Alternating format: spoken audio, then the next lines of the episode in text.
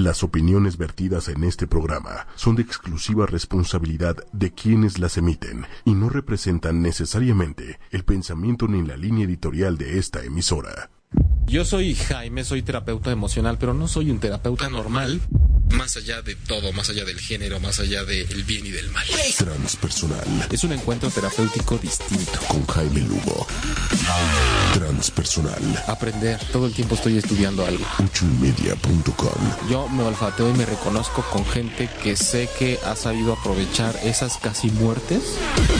Transpersonal. Nos habla de esa mirada que va más allá de la personalidad, más allá de lo cotidiano, sin censura, sin tapujos, para analizar todo lo que acontece en la vida. Transpersonal. Y estableciendo diferentes hipótesis, sobre todo en temas emocionales. Ochoymedia.com. A lo que le tenemos miedo es en donde está el secreto para descifrar muchas cosas y superar muchas de las crisis. Superar muchas de las crisis.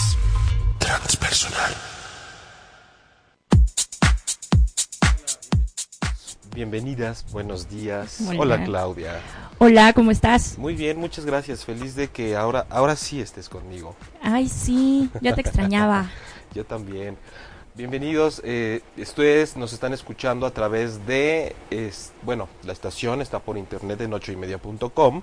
Si nos quieren ver, pueden pasar al Facebook Live, precisamente de ocho y media, ocho con número y media con letra. Yo soy Jaime Lugo, soy terapeuta. Y como todos los viernes, a partir de hoy a las 11 de la mañana, unos minutitos después en esta ocasión, estamos con ustedes en este consultorio abierto con el enfoque de la psicoespiritualidad, de la psicología transpersonal, del lenguaje del alma, de la escucha del alma, para escucharlos, para hablarnos en ese mood, en ese tono, en donde sabemos que ustedes muchas cosas pues las traen en su camino por la vida y entonces es importante darles diferentes miradas que van más allá de lo que comúnmente se trabaja, ¿no, Clau? Exactamente, darle otra visión. ¿Sabes qué está padre? Que nos das esto, eh, estas opiniones que no podemos ver cuando estamos en medio de la, de la crisis o de la tormenta. Entonces, Como en la noche, ¿no? Exacto, nos das luz en, en- en, pues en nuestro día a día y en nuestras situaciones y demás. Y hoy tenemos dos eh, anónimos que Vamos a estar, buscando. vamos a estar trabajando con ellos el día de hoy.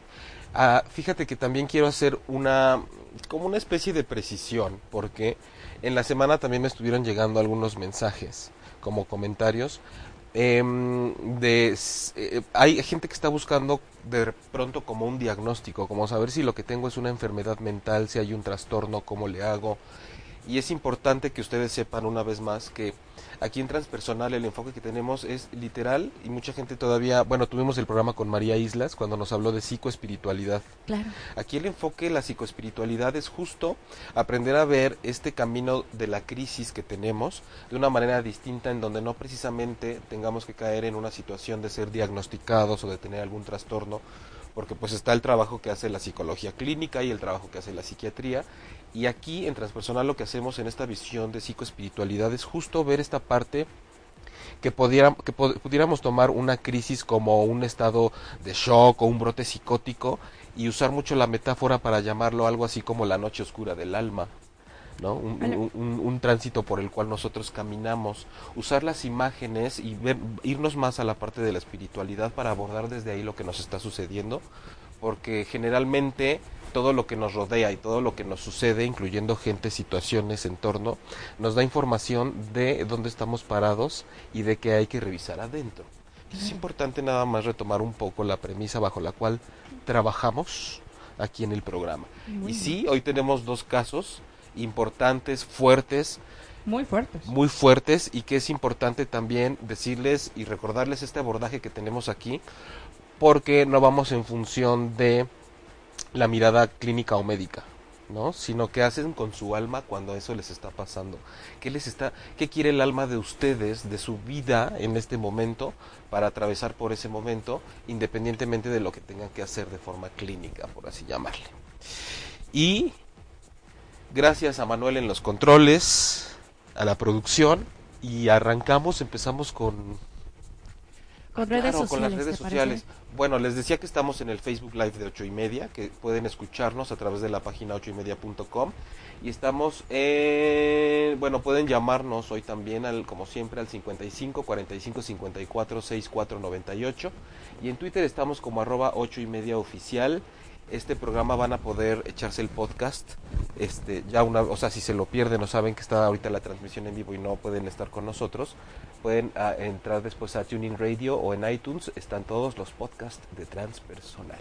Perfecto. Tu red social. Mis redes sociales a mí me encuentran, eh, la página es jaimelugo.com y en Facebook como terapeuta Jaime Lugo. ¿Y a ti, Claudia? Como Claudia Lor Locutora, Facebook Perfecto.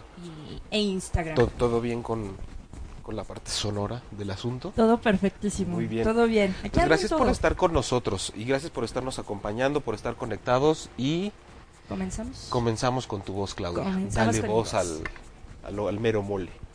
Mira, el primer caso que, o el, el- el primer anónimo que nos mandaron es sobre abuso y some- sometimiento emocional y económico de la pareja. Y dice textual. Me duele mucho la situación de mi amiga. Está casada con un hombre que trabaja cuando quiere, pero la obliga a ella a trabajar y él controla todo su dinero al grado que ella no puede hacer uso libre de él. La familia del esposo les da departamento y les ayudan con otras cosas pareciendo que son conscientes de su situación. Él trae hasta moto, ¿no? Y toda la cosa, pero todo a costillas de ella. Hay infidelidad de parte de él, se dejan, regresan y no entiendo qué pasa con ella y por qué está como atrapada en esta situación. Este eh, es un caso que estuvo llegando desde la semana pasada, que empezamos con el consultorio abierto y que no tuvimos tiempo de tratar tal cual porque es un caso muy extenso, tiene está lleno como está compuesto de muchas cosas. Yo Y- veo muchísimas cosas aquí. Hay, hay muchísimo y además es eh, es impresionante cómo podemos tener enfrentarnos a una historia en donde de pronto los que estamos afuera escuchamos todo lo que está sucediendo y decimos como venía en alguna parte final de la pregunta qué sucede que sigue ahí Exacto, porque está tan enganchada en algo que todos los demás podemos ver que no le funciona. Y eso creo que es la parte de lo, la, la- la clave de lo interesante en este caso y en esto es- les recuerdo como en la escuela una persona hace una pregunta y eso les puede servir a muchas personas más. Este mundo es un espejo y encontramos generalmente donde más nos llama la atención y tenemos como esa compulsión por decir qué es lo que se tiene que hacer, está diciéndonos cómo en algún momento nosotros ya lo resolvimos de esa forma o cómo nosotros no estamos pudiendo hacerlo. Entonces, de pronto escuchamos esta historia y decimos, ¿qué se tuvo que haber configurado para que esté todo esto desde el principio? Y, y- y ten- tenemos la imagen de una mujer de pronto que pareciera que está atrapada, que está sometida, que está como secuestrada. Bueno, yo me la imaginé hasta con la cara así súper triste, aburrida o Sí, gris, sí. si, lo- si le queremos poner tono. A mí me comentaban, la persona que nos pasó este, este paso, no, lo, lo que me decía es que efectivamente es una persona muy cercana a ella y que sí se le veía un desgaste físico y emocional tremendo, que incluso había cosas de tipo personal que cuando se las quería comprar no podía o tenía que inventar que alguien se las había regalado porque como bien sabemos el, el- la pareja pues la somete y le controla toda la parte del dinero. Aquí creo que es importante si empezamos a meternos a esta parte que es el lenguaje del alma, la psicoespiritualidad, es qué tendría que haber pasado y cómo se tendría que haber configurado la vida de un ser humano que de pronto encuentra en el sometimiento, en el abuso y en la represión una forma de sentirse amada. De forma consciente seguramente ella no lo diría así. Sin embargo, hay una parte interna que pareciera que está cumpliendo con un objetivo de sentirse cómoda en esa, en esa circunstancia. Una persona en otra situación emocional, ustedes lo sabrán que nos están viendo o escuchando, seguramente diría, bueno, yo al primer indicio me voy de ahí. Sí, por ¿no? supuesto. Sin embargo, pareciera que esto fuera como un cometido inconsciente misterioso de que esto continúe o de que esto prevalezca tal y como está haciendo y que incluso vaya empeorando. Entonces, hay varios puntos que analizar que vamos a dedicar la primera parte del programa a este caso en concreto y que a mí, a mí me gustaría empezar con ella. Claudia, muchas veces hemos hablado aquí de la configuración familiar que hay, del inconsciente, de los patrones, de pronto nosotros pensamos que la vida en familia que nosotros tuvimos fue la normal, porque así la vivimos, y que todos tenemos altas y bajas y vivimos bajo ciertas dinámicas. Eh, definitivamente hay que revisar la historia que llevó a esta mujer a entablar esta relación. Es inevitable pensar en qué tuvo que haber pasado la relación con sus padres. Y lo digo un poco por, porque me parece que es, hay probabilidades de que ella nos esté escuchando, porque el caso lo mandó una persona por ella. Okay, Entonces hay que tomar en cuenta que nos estás escuchando o que no eres tú quien mandó el caso, pero estás en una situación similar y nos estás escuchando y te va a servir, o que le van a pasar el podcast. Porque además hay tantas mujeres que se lo guardan, ¿no? Y, y que esto, bueno, que yo sí tengo muchas conocidas que están en situaciones similares, manteniendo a lo mejor a un hombre que, o cargándole la canasta, como diría mi abuela, este, que no da una, pero que además es controlador. Y además se dicen enamoradas. Entonces, sí, yo creo que, ¿qué se hace o por qué tengo apegos emocionales a alguien que energética y emocionalmente no me dejan avanzar? Creo que aquí la revisión va por el lado de más que por qué no me dejan avanzar, porque yo no me estoy permitiendo avanzar. O sea, porque me pongo en una situación y en una relación de pareja en donde pareciera que mi función de vida y la forma en la que yo me puedo sentir amada y querida va en función del sometimiento que hacen sobre mí. Hay muchos ejemplos. Digo, está también el síndrome de Estocolmo, que es el que tienen los secuestrados con el secuestrador, que de pronto ya hay como un vínculo que incluso les cuesta trabajo de soltar. Soltar, Hay claro. cierto cierta emoción ahí este agradable hacia el captor. Entonces, hay muchas formas de justificar este tipo de relaciones. Sin embargo, cuando una persona empieza a pedir ayuda y empezamos a ver que es como hay una película que se llama El ángel exterminador de Buñuel, que de pronto la gente quiere salir de un lugar y no puede. Sí, claro. Y pareciera que hay una fuerza invisible que los mantiene ahí. Pensando en esa imagen de alguien que quiere salir de un lugar en donde nadie se lo está impidiendo, porque hasta donde sabemos la pareja no tampoco es como que la, tenga en ese sentido amarrada. físicamente. Pero, ¿qué se nos puede ocurrir que pasa en lo que no podemos ver de este suceso que le está impidiendo a esta persona? Entonces, sí podemos hacer diferentes hipótesis al respecto. Una, que hay una fuerza inconsciente formada por la parte familiar que te dice que esa es la parte que tienes que repetir de alguna forma o reparar de tu familia. Generalmente a través de una situación dolorosa y que te está costando trabajo. Recordemos que aquí en Transpersonal la premisa de trabajo es que la crisis te da la oportunidad de renacer y un proceso de renacimiento, quien lo sabrá así como tú Claudia, que es como dar a luz. Claro. Dar a luz sientes que te estás muriendo muchas veces. Sí. Sientes que ya no te puedes mover, que te falta el aire. Hay algún momento en el que piensas, me imagino, ¿no? Porque es lo que me expresan las mujeres que tienen hijos. O sea, ya, o, me- o- o que no salga y me lo regresas o me lo sacas, pero, pero ya. ya. Sí, ese proceso de alumbramiento que así se le llama es que pasas por un periodo oscuro antes, en donde ya sea por la anestesia o porque dices O por es- el dolor o no, por lo- sí, no puede ser lo que me está pasando.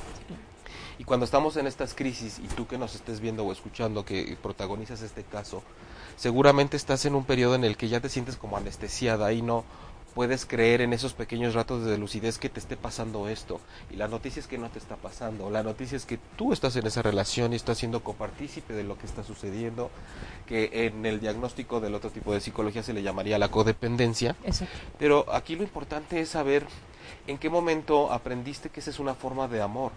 En qué momento aprendiste que te tenías que dar de esa forma eh, con una pareja así, porque si bien solo tú sabrás si lo viste así, por ejemplo, en la historia con tus padres, o tú sabrás si hubo... No, no tenemos más información, pero no sabemos No. incluso si hay papá, si hay mamá, cómo fue la relación. Pero siempre trasladamos de ahí, es como si se fuera por debajo del agua lo pendiente de la relación de pareja. Entonces la invitación es a que, en primer lugar, a veces decimos que tenemos que quitarnos el miedo para tomar acción al respecto. Yo lo que digo es que cuando estamos a mitad del tránsito por la noche oscura del alma, como se le llama a la crisis aquí, es que a veces con todo y el miedo tienes que empezar a hacer las cosas Claro. no es fácil porque de pronto me imagino que ver que tú estás con una pareja al principio cuando estás emprendiendo un proyecto, corte a controla tu dinero, no puedes hacer nada, eh, Es que lo, lo hay, hay como mantienes. detallitos que te van diciendo hacia dónde van. cuando se volvió de blanco a negro. Entonces ahí es en donde vemos que efectivamente la escala de grises existe y sí importa y sí es muy importante porque son todos los matices que nos van llevando a que una relación se transforme en lo que es ahora. Ahora, evidentemente también me, ponían un comentario por ahí en redes sociales ayer. este como en un afán de corregir un poco. Es que lo que tú estás hablando simplemente es violencia intrafamiliar.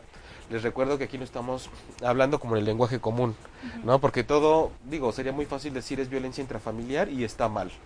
O sea, este programa no es para decir es que lo que está sucediendo está mal y hay que evitarlo porque está mal. Y entonces hay que eh, quitarle lo malo como si fuera amputar una pierna. Todo esto, la transformación se lleva a cabo de una revisión interna profunda y esto puede ser parte de lo que a la persona que está en esta situación le está costando evidentemente mucho trabajo hacer, al grado que probablemente está prefiriendo vivir lo que está viviendo en este momento. Hay un punto, perdón, ¿ibas a decir algo? No, la, la digo sí, la finalidad de, de entonces, obviamente no juzgamos, no vas a, no, no das un diagnóstico, pero sí sería para esta mujer las decisiones que tomes con tu pareja, independientemente de que a los demás nos guste o no, que te hagan feliz, que te hagan sentir bien, porque quien está angustiada es la amiga. Sí, o sea, la, amiga está angustiada específicamente porque la ve muy mal, ¿no? Y, y, y la ve que, dice yo, e incluso una de las partes que está haciendo la amiga para poder ayudarla un poco es haber mandado su caso para pedirle que escuchara el programa o que lo viera posteriormente, ¿no? El podcast. Por eso el, el, otro día que estaba platicando con Lili al respecto en el programa anterior, en uno de los casos también, que todos inevitablemente nos llevan a revisar la historia familiar y a verla en configuración, sí. porque es como si quisiéramos analizar sus profesiones o su desempeño profesional, tenemos que irnos a ver qué aprendieron. Es inevitable, en eso sí es como muy de causa-efecto. Entonces, hablábamos de yo le decía, cuando una persona, o lo platicaba en el taller del fin de semana, cuando una persona de pronto está consciente de sus patrones, y de por qué va por la vida como va y por qué tiene la pareja que tiene y cómo es la relación, al menos de esa manera estás incluso hasta satisfecho porque dices, sé que estoy reparando esta parte de la historia de mi vida. Okay, claro. Sé por qué estoy aquí.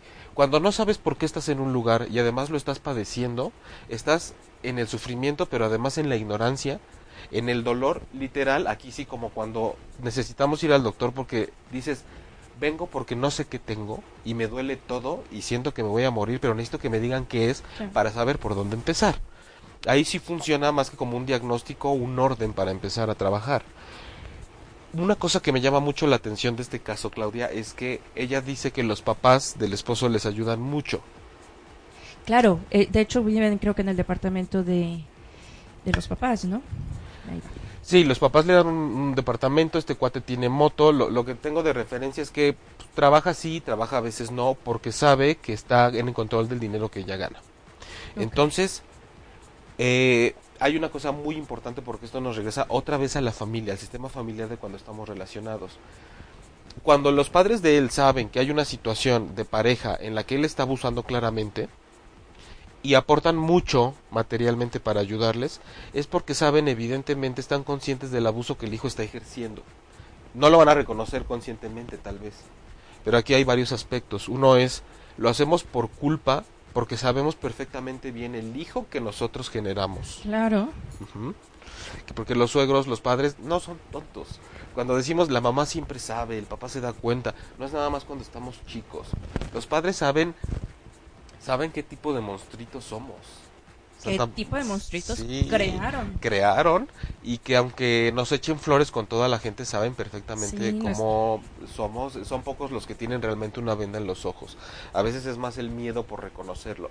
Entonces, ante una pareja que está en una situación de abuso de él hacia ella y los padres de él están siendo proveedores a cada momento, una, es por cuestiones de sabemos el monstruo que hemos creado y entonces tenemos que este, pues nos sentimos culpables al respecto o, y, y lo hacemos solidarizándonos con ella. Y esto para ti que me escuchas, porque de pronto es hay un comentario por ahí que venía dentro de a, antes de que acotara un poco el caso, que era como medio de, ay, mis suegros, no, los suegros los ayudan, qué bien. Los suegros están tratando de que no te vayas. Claro. Yo me atrevo a decirlo así, los suegros en estos casos están tratando de que no te vayas para que su su vástago, su hijo. Aguas que dije vástago, no bastardo, ¿eh? porque el otro día vi que alguien dijo vástago y la gente se encendió horrible porque okay. todos escucharon bastardo. Entonces hay que escuchar bien también. no se nos va a incendiar ahorita. No, el respeto ante todo. Entonces eh, es una forma de no lo dejes, No rompas con esa dinámica que seguramente está incrustada en la familia de él anteriormente. Por eso de pronto si, si, si no hacemos que ella permanezca con él, es muy probable que se rompa esa dinámica y evidentemente llegará otra con, con la cual el cuate necesite cumplir ese rol. Pero esta parte de, de además depender tanto de la parte de los papás, Imagínense ustedes que están escuchando en esta situación, encuentran un cuate, se enamoran y de pronto se empieza a ser un controlador y, represor con ustedes y resulta que entra la familia a decir, no te preocupes, yo te puedo ayudar. Es como la señora que te corta el dedo cuando están secuestrados. O sea, tu pareja te tiene de alguna forma cautiva. Tú estás en ese rol. Y de pronto resulta que la señora cuando está secuestrado, que es la que va y te da de comer y la que te tapa los ojos y que resulta que es la buena la, es la cómplice del secuestrador. Pero como que es la, la, que permite que no te mueras porque te da de comer, pero también es la que te cura cuando te cortan el dedo para mandárselo a tu familia. Resulta que es la buena de la historia. Ok. Entonces, otra vez salimos de las etiquetas de aquí de buenos y malos. Simplemente hay que ver dónde están las complicidades. Y e, este este caso que estamos desarrollando hoy para ti, para ustedes, tiene como finalidad que es, si se encuentran en la noche oscura de su alma en un periodo de crisis, es como poderles hacer así de lejos. Como, hey, aquí hay una lucecita.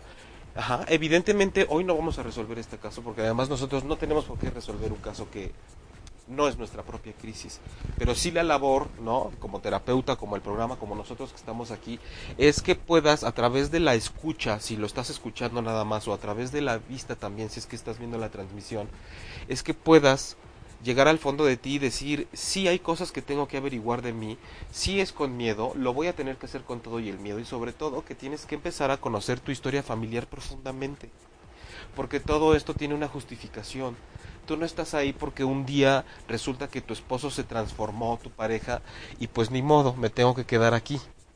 Incluso ese tipo de decisiones de ni modo vienen de una educación que te dieron familiarmente. ¿En dónde empezó el ya ni modo? ¿En dónde empezó el ni modo? Te tienes que quedar con tu esposo. ¿En dónde empezó que si tu esposo te ama es porque te somete y entonces el día que no te somete es porque no te ama? Porque claramente estás ahí porque muy en el fondo sientes que se está cumpliendo una necesidad afectiva tuya, a pesar de lo espantosas que puedan parecer las circunstancias, ¿no? Entonces es, esta parte de, ok, no te lo sacaste en rifa, tú lo elegiste. Investiga o averigua por qué lo elegiste.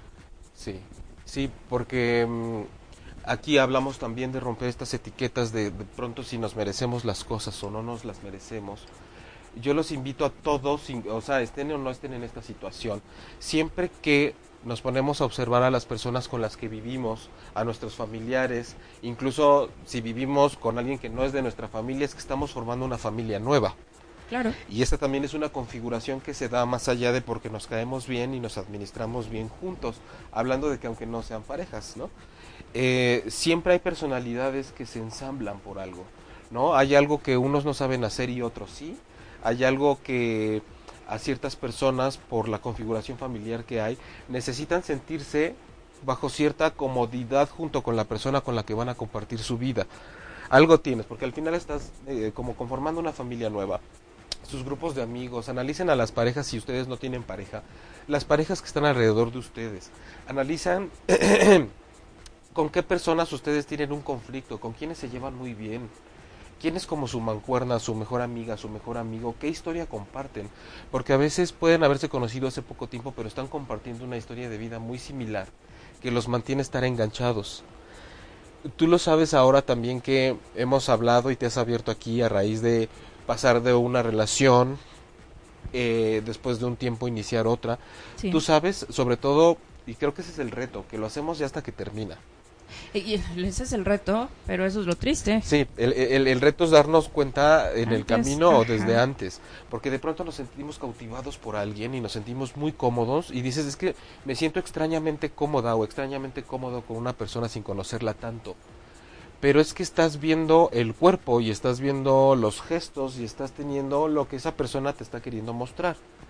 Pero es que hay todo un paquete, vaya, volvemos otra vez a la importancia de lo invisible La respuesta a cómo nos relacionamos con lo invisible de una persona es justo cuando tú dices, yo no sé por qué me siento tan bien con esta persona si casi no la conozco.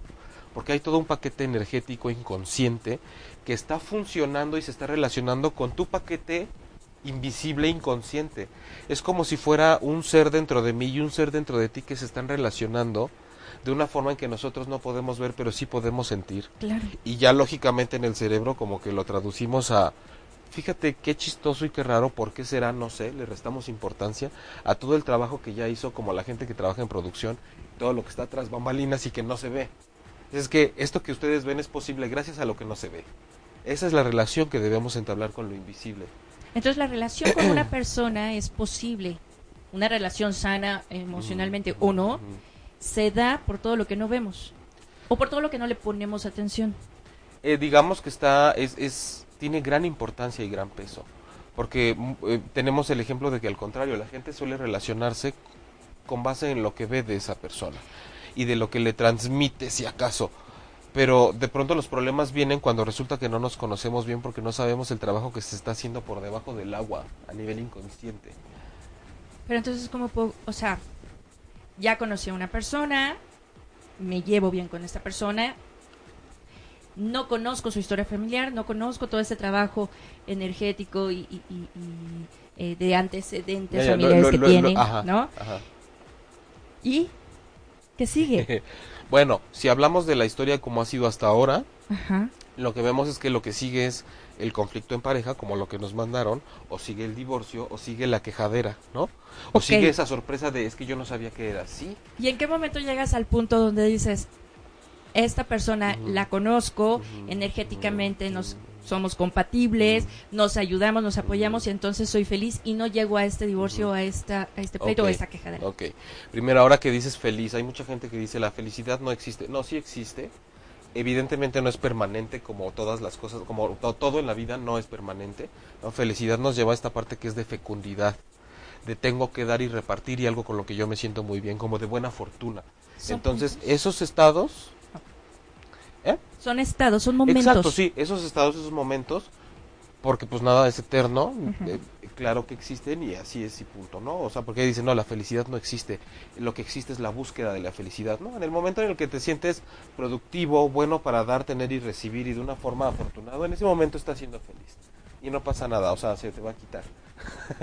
si es que no te gusta. Tranquilo. Eh, la parte, ot- otra cosa que he visto en las relaciones de pareja y que tal vez esta persona en este caso también tiene que saber es que sí hay un buen puerto al cual llegar. Nada más es cuestión de ponerle atención a lo que te está diciendo la crisis. La crisis te está pidiendo que te muevas. La crisis te está pidiendo que si estás desgastada en la situación económica y emocional, es el mensaje que trae esta emoción. No nada más para que te sientas triste. La emoción te dice qué sentido le vas a dar a tu vida a raíz de que yo te traigo tristeza, desesperación, desgaste, enojo, decepción.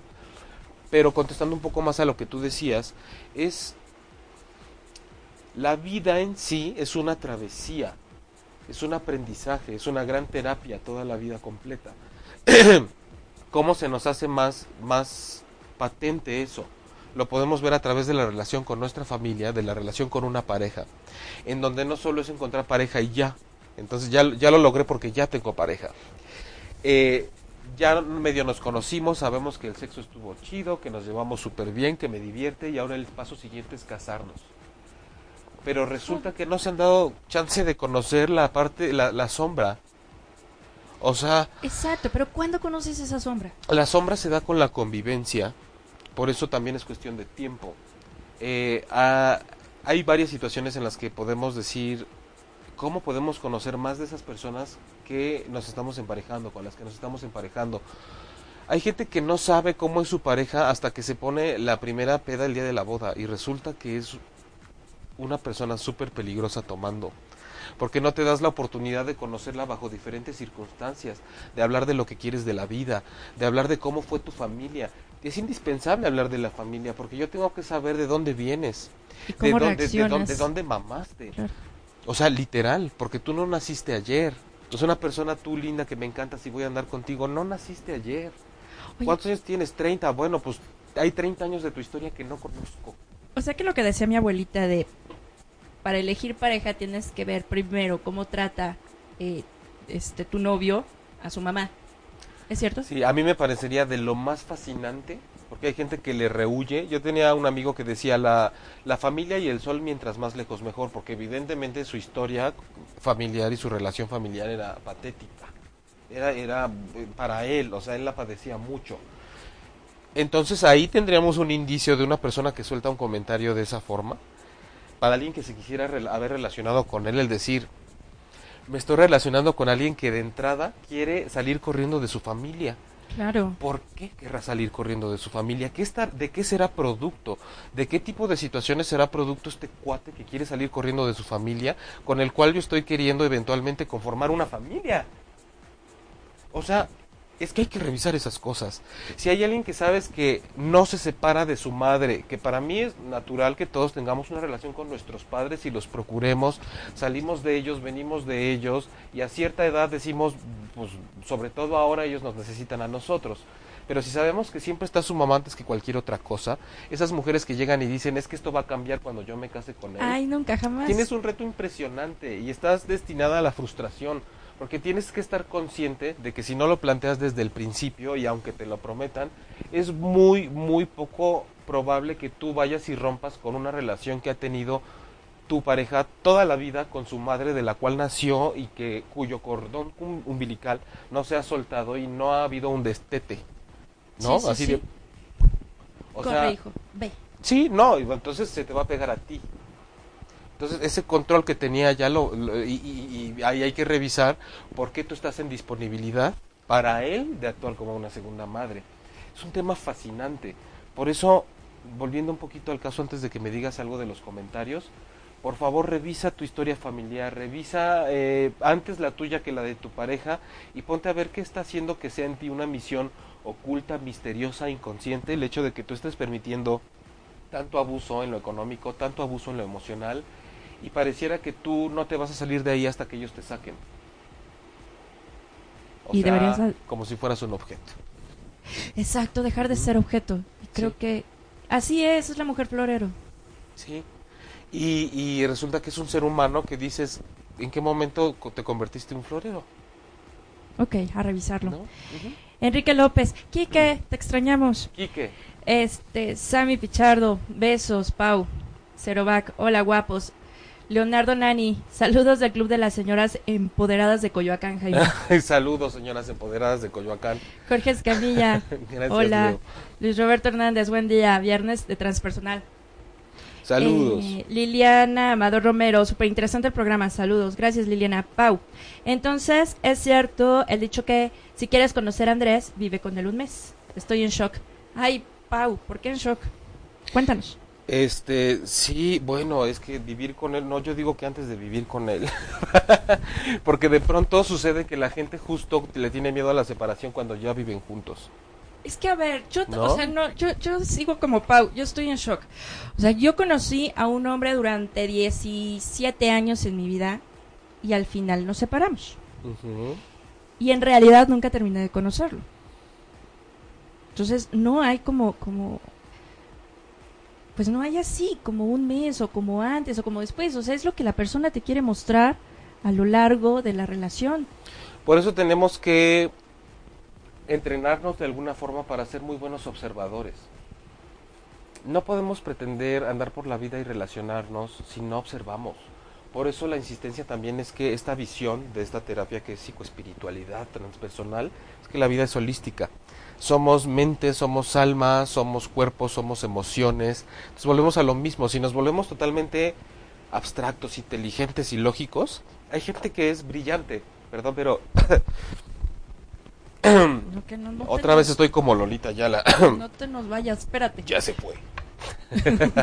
Entonces, este, el, si estamos nada más con esta parte siempre lógica, técnica, cuadrada de lo que se ve, de lo que se comprueba, de lo que dice la ciencia, de nos perdemos de un montón de partes de este mundo invisible emocional que evidentemente estarán bloqueadas y hay gente muy brillante y muy inteligente que está llena de miedos y llena de bloqueos emocionales y empatronada con su familia de una forma en la que no se puede salir igual que la persona que nos mandó el caso, que parece que tuviera un lazo invisible que no se puede salir de los patrones que tiene y entonces resulta que el mundo tiene que terminar adaptándose o termina estando con la gente que se puede adaptar a ella, hace pocos esfuerzos por adaptarse y lo compensa con una gran inteligencia, lo cual es bravo porque eso hace mucha falta en el mundo.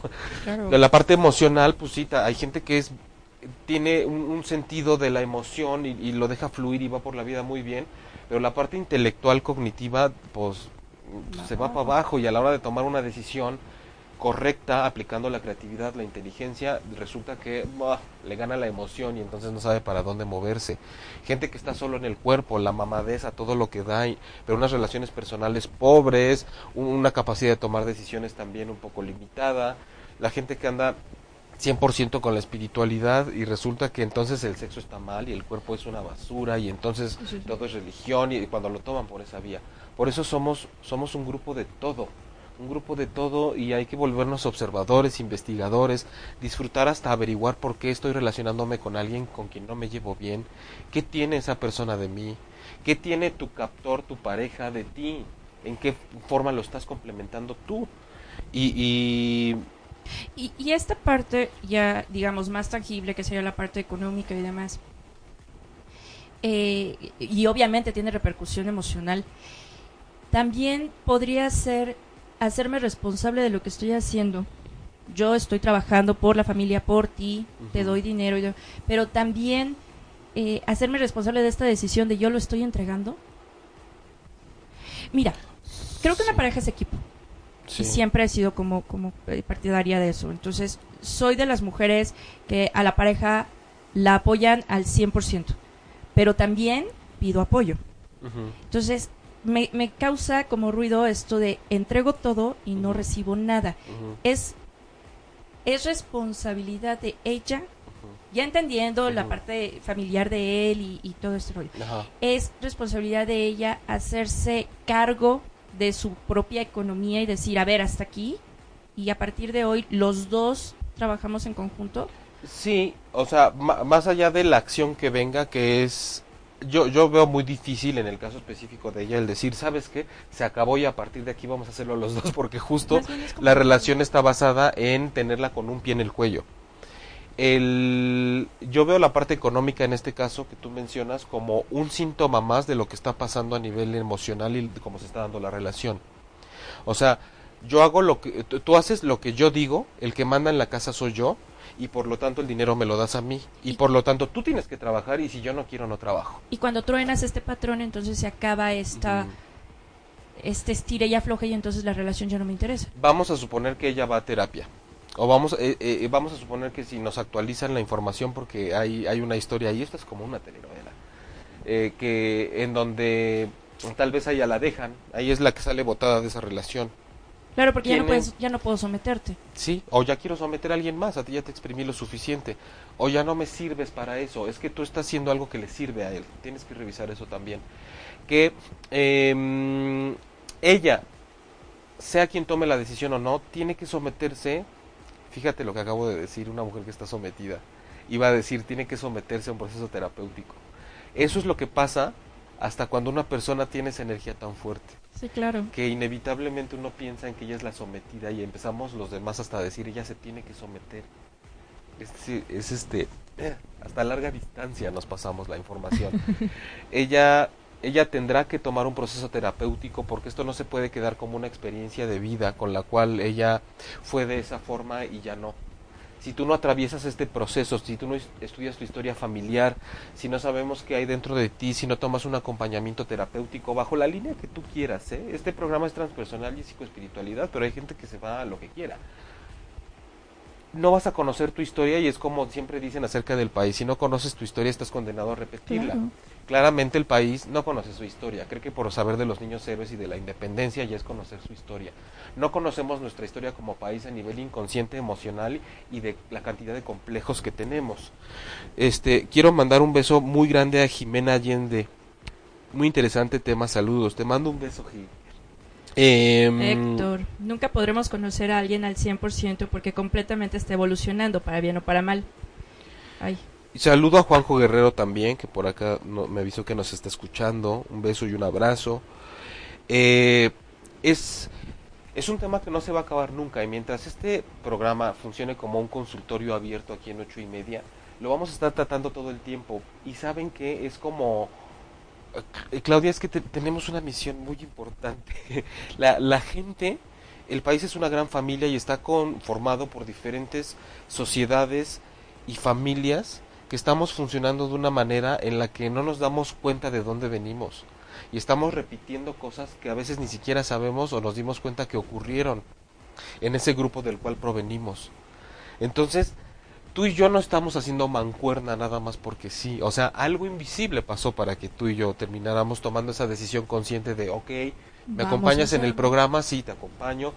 Eh, nada es porque sí. O sea, pero creo que hay una gran parte del mundo que nos estamos perdiendo solo porque no la podemos ver y no la podemos tocar. Y es esa parte que está muy clara cuando sentimos algo. O sea, ni siquiera un sentimiento lo podemos ver. Hay gente que dice, claro, yo estoy viendo la tristeza a través de un niño llorar. Estás viendo a un niño llorar. Exacto, pero no estás ves viendo la tristeza. tristeza. Que además no sabes Claro. si es enojo, además, por lo que está llorando. Frustración. Es, es como ese meme de un neurólogo o neurocirujano que dice, he abierto mil cerebros, pero nunca he visto un pensamiento, ¿no? Por supuesto. Este, déjame, déjame decirte lo que dice Plocky. Este, que, que me llamó la atención. ¿Por qué cons- que constantemente estamos evolucionando, para bien o para mal? Tanto como tanto uno como la pareja se tienen patrones, pero con el tiempo adopta otros, como de su pareja, como nuevos espacios de vida. O sea, sí empiezas a ser como simbiosis con tu pareja. Sí, Sí porque tú traes con unos, tu pareja trae otros, entonces sí, claro que se puede hacer una, se va generando algo nuevo. Eh, sin embargo, tenemos y te puedes, quien, quien nos comentó puede autoobservarse, así como voy a poner un ejemplo, yo lo he hecho y de pronto digo, por supuesto que traigo cosas que pudieran ser una fusión, pero yo reconozco muy bien qué patrones tengo de mi mamá y qué patrones tengo de mi papá. Ay, claro. O sea, supuesto. simplemente tengo eh, un reloaded ahí. Y que además reconozco por las pláticas y por las conversaciones los que vienen de mi papá por parte de quién vienen. Hay configuraciones extraordinarias. Yo ah, les he platicado en otros programas cuando hemos hablado de nuestras partes de salud que yo con el ojo izquierdo no veo. Y yo, toda la parte terapéutica, de pronto hago trabajo con las manos. Hay gente con la que yo le ayudo a través de la relajación corporalmente, aparte de la terapia verbal. Y un día casual mi papá platicándome, él muy ajeno a todo esto, y no hace no mucho tiempo me dice, no, pues sí, tu abuelo, fíjate que hace muchos años, en los 40, cuando éramos chicos y se iba la luz en la casa, pues entonces nosotros teníamos muchas velas. Entonces había de dónde sacar cera. Y cuando a alguien en la casa le dolía algo, tu abuelo derretía cera, se la ponía en las manos, hacía como una especie de crema y nos sobaba a todos. Y yo empecé mi carrera terapéutica con la parte de las manos, tratando de arreglar y de sanar lo que estaba mal en la gente en cuestión de me duele el cuerpo porque estoy muy mal en cuanto a emociones. Y en ese momento él me dijo, tu abuelo hacía trabajo con las manos sobre la gente. Y recuerdo cuando era diabético que un día lo llevamos al doctor y de la nada él nunca nos había dicho y el doctor nos dijo, no, pues ustedes no sabían, pero su papá ya no ve con el ojo izquierdo. Ok. O sea, yo tengo un abuelo que no veía con el ojo izquierdo y hacía un trabajo energético con las manos. Ay, qué bonito. Entonces, cuando yo me enteré de eso, me llené de como el meme del perrito chihuahua que está lleno de frases que Sí, sí, ya sí. sabes que no, de haber sabido pues no chingues me hubieran avisado pues de, ¿por qué nadie me dijo no lo hubiera explotado antes por qué a mí no ya sabes Claro. es así como hay, hay- hay cosas misteriosas en la vida que si tratamos de entenderlas vamos a terminar queriendo clasificarlas entre que sí es cierto o no es cierto. Por eso aquí en transpersonal lo que importa es la vivencia.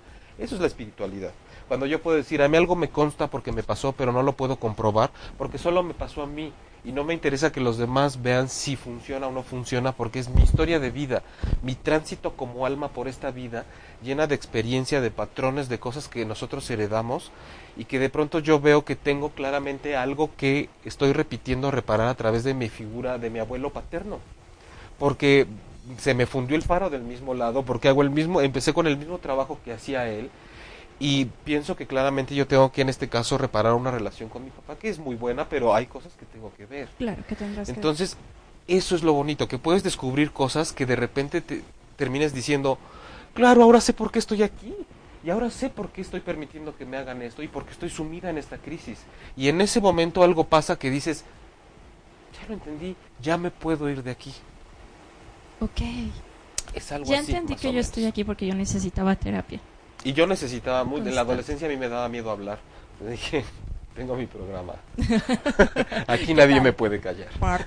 Exacto. Oye, Este, leemos comentarios y pasamos al siguiente, Al siguiente, caso. Guadalupe Palacios Hernández, ser ama de casa es un trabajo de tiempo completo y bien casado y poco valorado. Sí, Guadalupe, lo sé. Así es, Guadalupe. Y ahora imagínate cuando además esta mujer que está en un proceso de sometimiento en donde tiene que salir a trabajar y además el dinero no es de ella. Qué fuerte, ¿no? Este, traigo porras. Sam Jiménez, felicidades a ambos, en especial a Claudia. Gracias. Eh, buen Sam programa. Jiménez, bloqueado. No, No, no, no es mi maestro de derecho, no. No, nos va a demandar. no, no, no. Está bien. Aparte, un excelente maestro. Un beso. Tema 2, ¿te parece?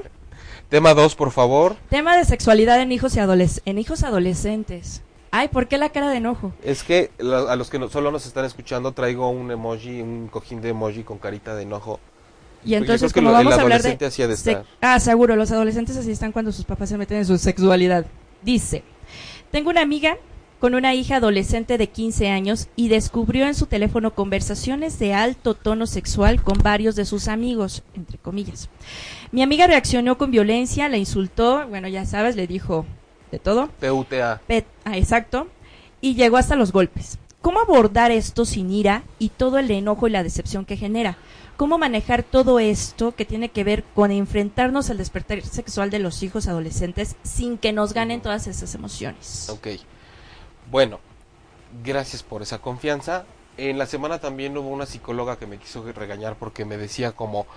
eh, eh, eh, como que el despertar sexual, el ser, el ser humano es sexual siempre, y, eh, vaya, o sea, quería tomarlo de una forma, volvemos, clínica, fisiológica y eh, con este asunto hablando de los caracteres sexuales primarios, secundarios y la adolescencia. Entonces, bueno, se le tuvo que explicar que el enfoque de aquí es obviamente yendo más allá de lo que está sucediendo y que ya sabemos que en la adolescencia somos una chinampina que quiere estarse desfogando por todas partes y que ah, sí vamos a tener que meter un poquito de información en este caso, eh, digamos, científica, que la vida también es eso, no es que una cosa sea más o menos, es que la ciencia va acompañada de todo. Eh, en la adolescencia, a los 15 años, ni siquiera está terminado toda la parte cerebral con la cual razonas, no está madura todavía. Entonces sí podríamos decir que estamos con seres humanos a esa edad, que no van a poder razonar como se lo estamos pidiendo, están aprendiendo de nosotros, Claro. padres, maestros, entorno. Estamos hablando de que las hormonas están A todo lo que dan. a todo, o sea, es más sensación y sexualidad y calentura que pensamiento y razonamiento.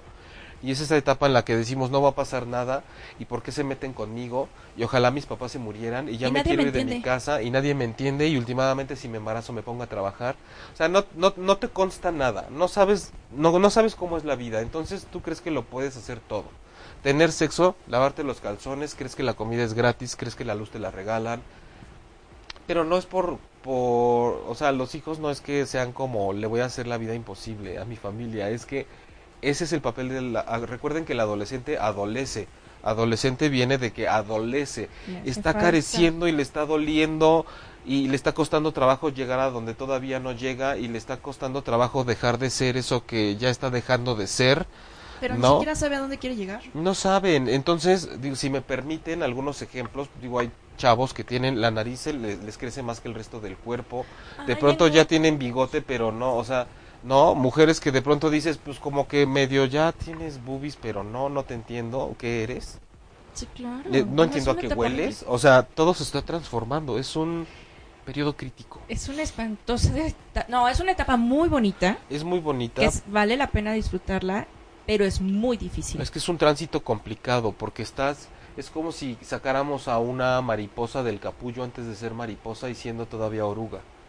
Dices, no entiendo qué eres, te ves horrible, como que entiendo qué estás queriendo ser y para dónde vas, pero todavía te ves como algo espantoso y además a ti no te parece nada. Exacto, nada te. Y todos estamos mal y ningún chile te acomoda, exacto. Exacto. Entonces, Pero, a ver, yo- resulta que hay un contenido alto sexual de conversaciones con amigos, y la mamá la cachó. Obviamente la mamá se enojó y entiendo como si mi mamá me hubiera cachado a esa edad lo que yo hacía y decía a los 15 años, no tendría boca ahorita. ¿no? Entonces yo agradezco en ese momento. Traías un puente aquí, Sí, dentadura postiza. Te- pero seguro. Eh, yo agradezco haber pasado una adolescencia con sin tanta tecnología, ¿no? Sin, sin ser tan este, sometida a revisiones y demás. Pero también tengo una hija Ajá. Y que aunque no tiene 15 años y todavía es una, es una pequeña, también entiendo el papel de la mamá en este miedo de a lo mejor el riesgo que, que al que se somete estando eh, enviando mensajes así con diferentes personas. Entiendo la frustración como madre porque además tú los ves como bebés y entonces mi bebé está despertando. Está haciendo porquerías. Y este miedo, pues ya deja tú las porquerías. O sea, este miedo de ya no es mi, ya no es mi bebé, ya no es mi niña. Ajá. Y finalmente está creciendo. Independientemente de lo que haga o deje de hacer eh, sexualmente, creo que también el miedo va por, por... Se me está yendo. Ya está creciendo. es es un cúmulo de cosas, ¿no? Yo yo como siempre apelo a gente como tú que ya saben lo que es ser madre o padre. Eh, tenemos 10 minutos en el programa que los vamos a aprovechar muy bien, porque creo que aquí el mensaje va. eh, esto también es una persona que muy preocupada por su amiga nos mandó este caso para decirle en qué momento lo puede escuchar o tal vez nos está escuchando o viendo en este momento o le van a pasar el podcast nunca hablando de, sobre todo de adolescentes y de estos temas de sexualidad, nunca va a ser la violencia, el insulto y la agresión la manera en la que tú puedas frenar lo que está sucediendo. Eh, el sexo es una cosa que todavía nos sigue causando miedo, culpa y enojo. El enterarnos que una hija de 15 años está teniendo un, un despertar a la sexualidad de otra forma, porque ya lo tenía, pero de una forma distinta y mucho más intensa, eh, y tomarlo de esa manera habla de lo mal educados y orientados sexualmente que estamos nosotros. Claro. Porque, ¿cómo decirle con ese mensaje que tú le estás mandando a través de la agresión y del insulto que entonces el sexo está mal? Que es algo que no se debe hacer. Seguramente yo te entiendo, tu mensaje fue ahorita no, y no de esta forma, y no con tantos, y no esta edad, y vaya, tu reacción fue por miedo, toda esta ira de la que nos hablan y esta agresión.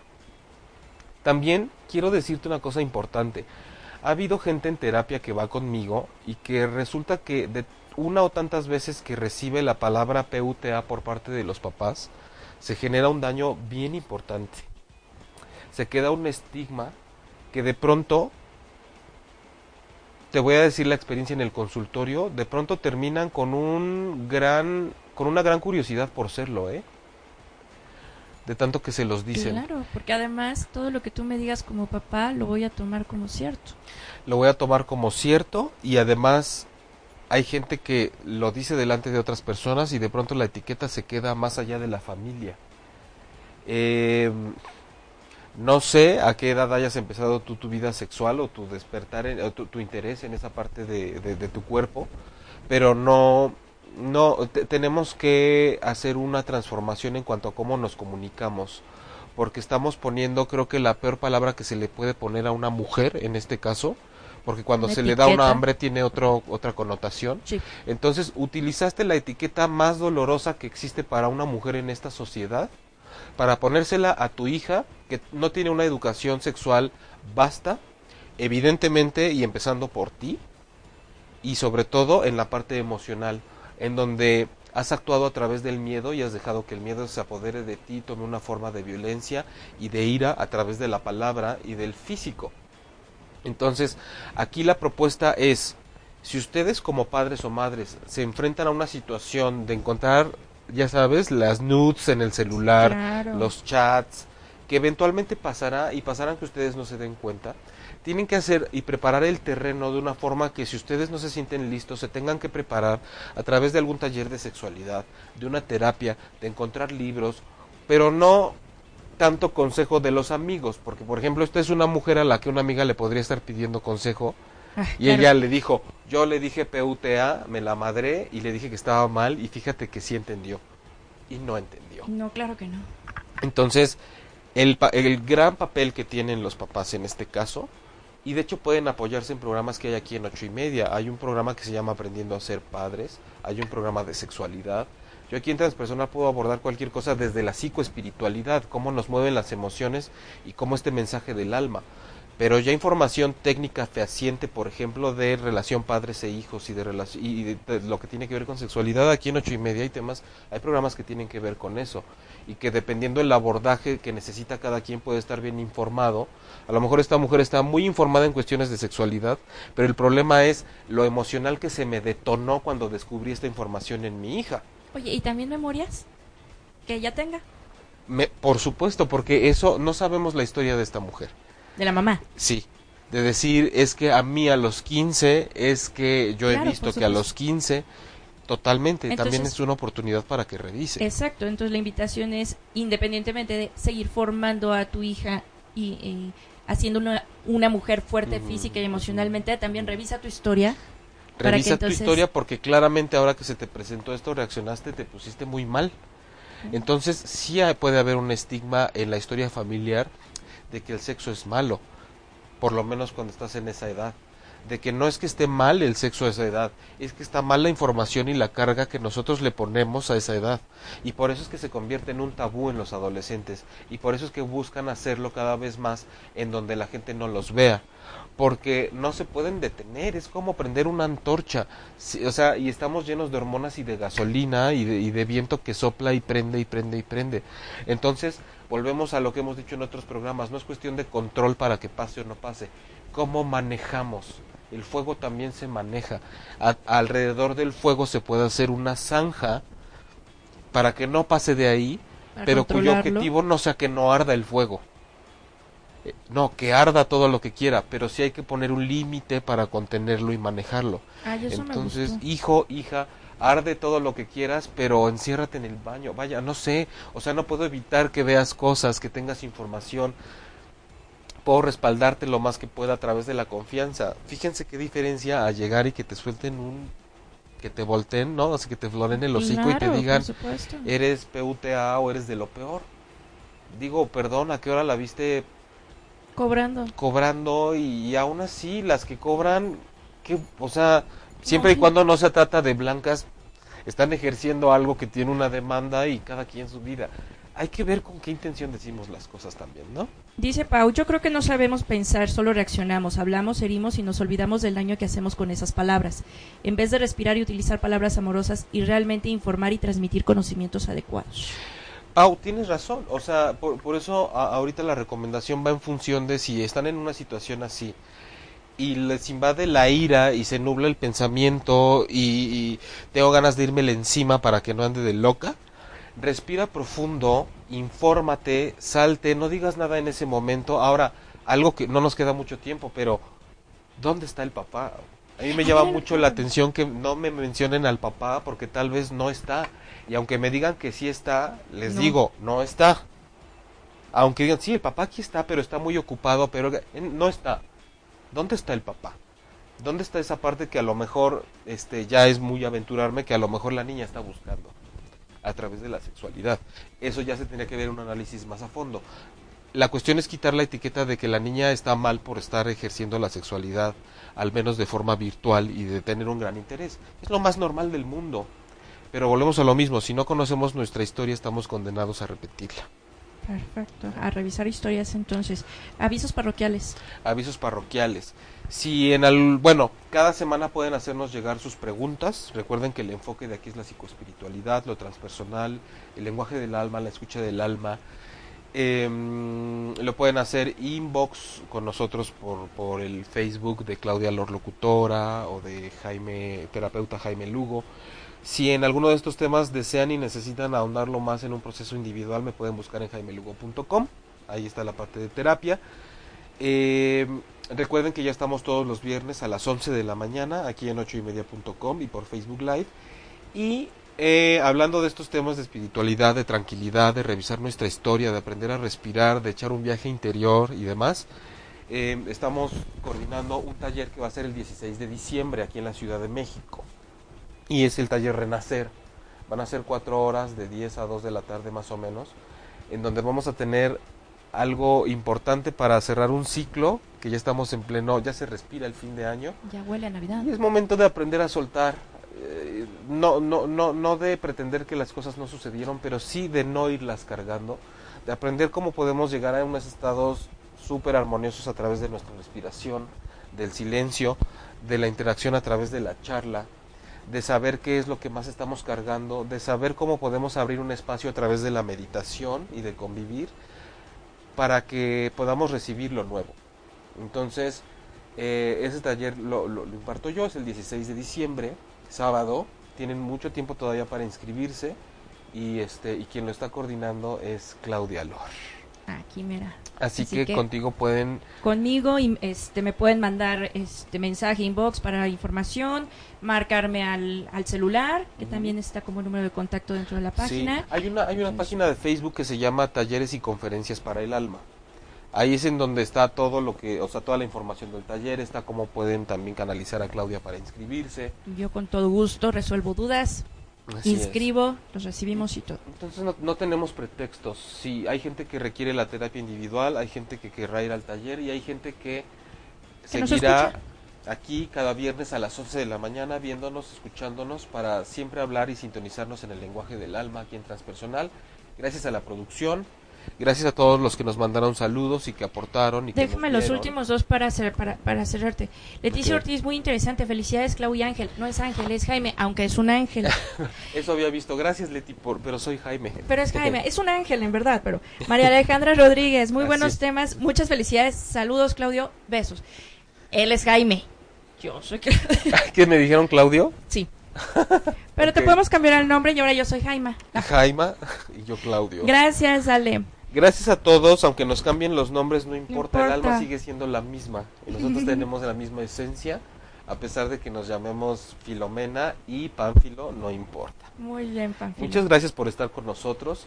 Recuerden mandarnos sus casos y sus preguntas porque el programa lo vamos a hacer con ustedes y a través de ustedes para que esto signifique una pequeña lucecita que puedan ver dentro de esa noche oscura del alma por la que estén pasando. Y nos vemos el próximo viernes a las 11 de la mañana. Perfecto. Gracias, Claudia. Gracias a ti, Ángel. Si te perdiste de algo o quieres volver a escuchar todo el programa, está disponible con su blog en ochoymedia.com. Y encuentra todos nuestros podcasts de todos nuestros programas en iTunes y Tuning Radio. Todos los programas de ochoymedia.com en la palma de tu mano.